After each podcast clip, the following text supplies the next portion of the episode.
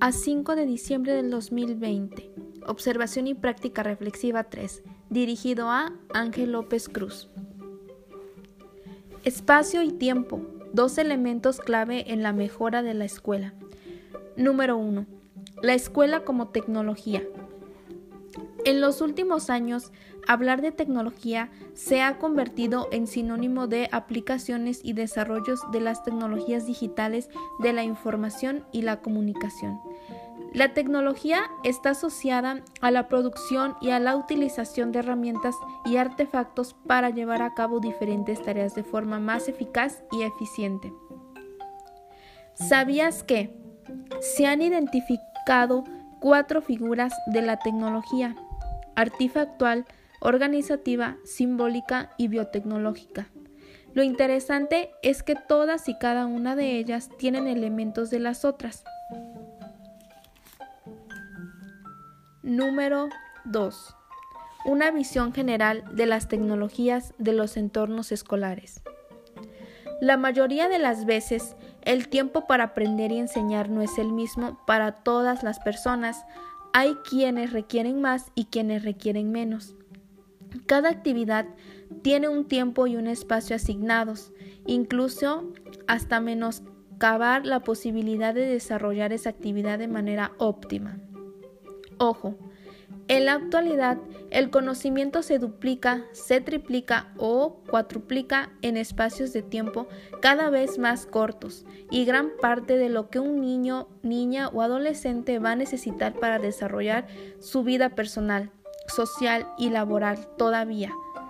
Es decir, no parece posible incluir en estas asignaturas todo aquello que les permita a los chicos y chicas del siglo XXI entender mínimamente el mundo en el que viven y vivirán los próximos 50, 60 o hasta 80 años para poder construir su propio proyecto de vida.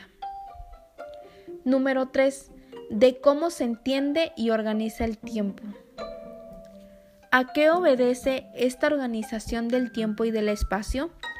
¿Cuál es el significado de la organización del tiempo que rige la vida cotidiana de los centros? ¿Por qué el espacio se organiza en las aulas uniformes de características idénticas? Bien, esta organización del tiempo escolar obedece a la necesidad de control desde la administración educativa, ya que la asignación rutinaria de tareas específicas en este entramado temporoespacial lo hace perfectamente posible.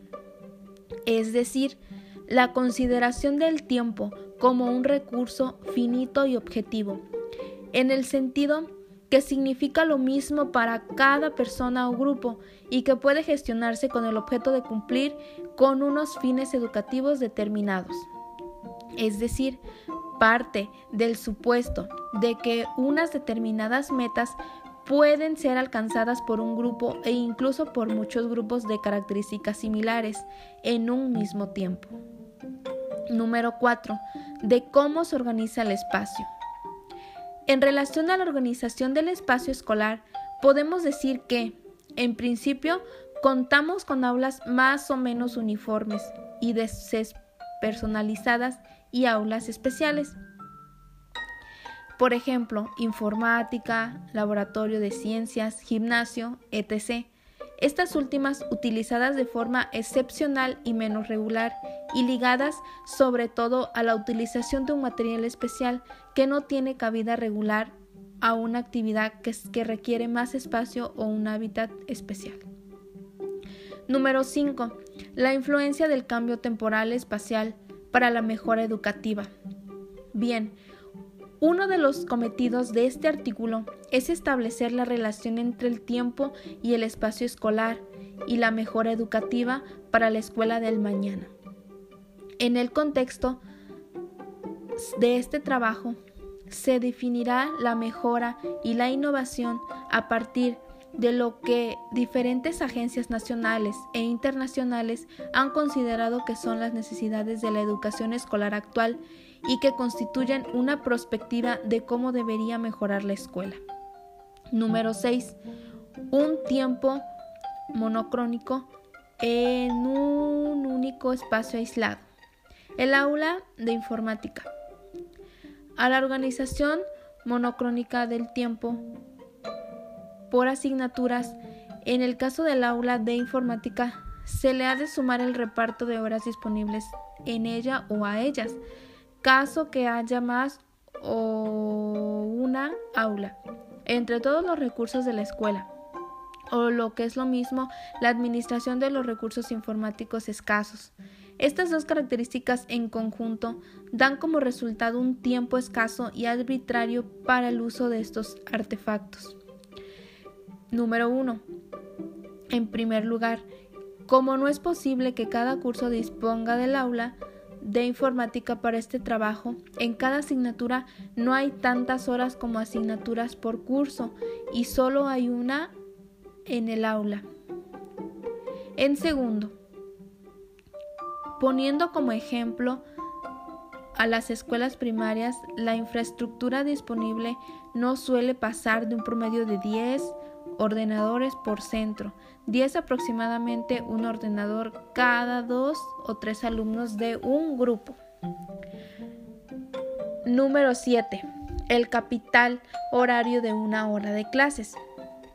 Bien, los programas de ejercitación o tutoriales son efectivamente los más utilizados en la escuela primaria.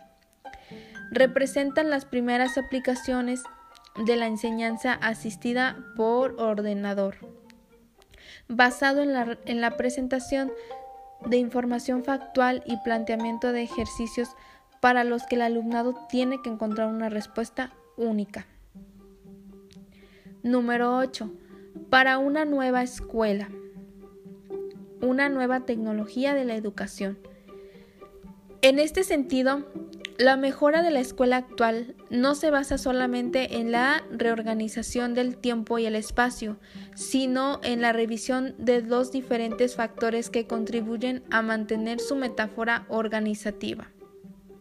Desde las concepciones sobre la naturaleza del conocimiento hasta las visiones sobre el aprendizaje, pasando por la propia misión de la escuela, la formación del profesorado y las políticas educativas.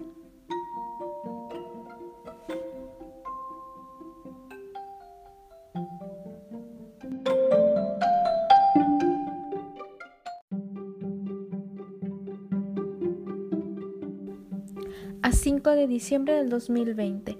Observación y práctica reflexiva 3. Dirigido a Maestro Ángel López Cruz. Espacio y tiempo. Dos elementos clave en la mejora de la escuela. Número 1. La escuela como tecnología. En los últimos años, hablar de tecnología se ha convertido en sinónimo de aplicaciones y desarrollos de las tecnologías digitales de la información y la comunicación.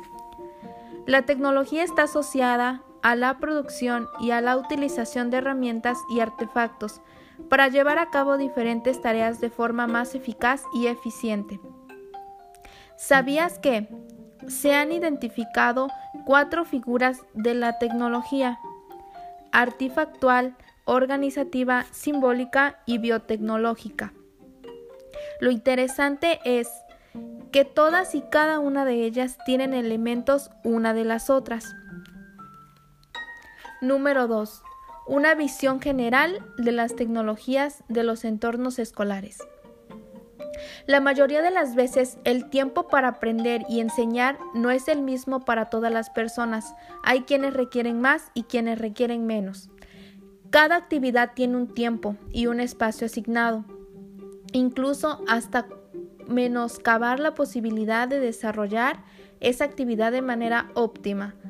Ojo, en la actualidad el conocimiento se duplica, triplica y cuatruplica en espacios de tiempo cada vez más cortos y gran parte de lo que un niño, niña o adolescente va a necesitar para desarrollar su vida personal, social y laboral todavía. Es decir, no parece posible incluir en estas asignaturas todo aquello que les permitirá a los chicos y chicas del siglo XXI entender mínimamente el mundo en el que viven y vivirán los próximos 50, 60 u hasta 80 años para poder construir su propio proyecto de vida. Número 3. De cómo se entiende y organiza el tiempo. ¿A qué obedece esta organización del tiempo y del espacio? ¿Cuál es el significado de la organización del tiempo que rige la vida cotidiana de los centros? ¿Por qué el espacio se organiza en las aulas uniformes de características idénticas? Bien, esta organización del tiempo escolar obedece a la necesidad de control desde la administración educativa, ya que la asignación rutinaria de tareas específicas en este entramado temporoespacial lo hace perfectamente posible. Es decir, la consideración del tiempo como un recurso finito y objetivo, en el sentido que significa lo mismo para cada una de las personas o grupo y que puede gestionarse con el objeto de cumplir con unos fines educativos determinados. Es decir, parte del supuesto de que unas determinadas metas pueden ser alcanzadas por un grupo e incluso por muchos grupos de características similares en un mismo tiempo. Número 4. De cómo se organiza el espacio. En relación a la organización del espacio escolar, podemos decir que en principio, contamos con aulas más o menos uniformes y despersonalizadas y aulas especiales. Por ejemplo, informática, laboratorios de ciencias, gimnasio, etc. Estas últimas, utilizadas de forma excepcional y menos regular y ligadas sobre todo a la utilización de un material espacial que no tiene cabida en el aula regular o a una actividad que requiere más espacio o un hábitat especial. Bien, número 5. La influencia del cambio temporespacial para la mejora educativa. Uno de los cometidos de este artículo es establecer la relación entre el tiempo y el espacio escolar y la mejora educativa para la escuela del mañana. En el contexto de este trabajo, define la mejora y la innovación a partir de lo que diferentes agencias nacionales e internacionales han considerado que son las necesidades de la educación escolar actual y que constituyen una perspectiva de cómo deberían mejorar la escuela. Número 6. Un tiempo monocrónico es un único espacio aislado, el aula de informática.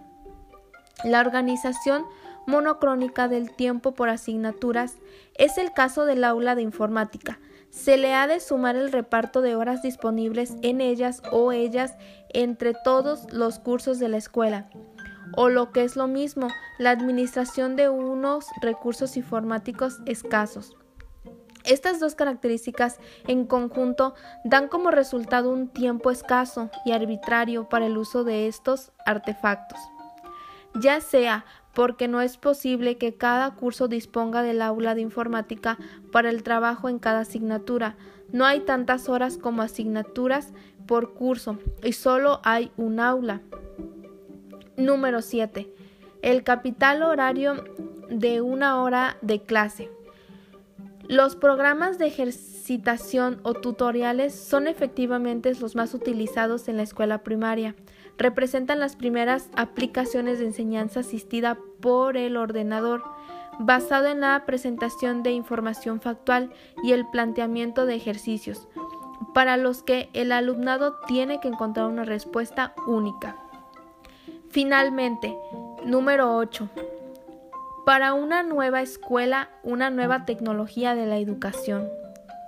En este sentido, la mejora de la escuela actual no se basa solamente en la reorganización del tiempo y el espacio, sino la revisión de los diferentes factores que contribuyen al mantener su metáfora organizativa.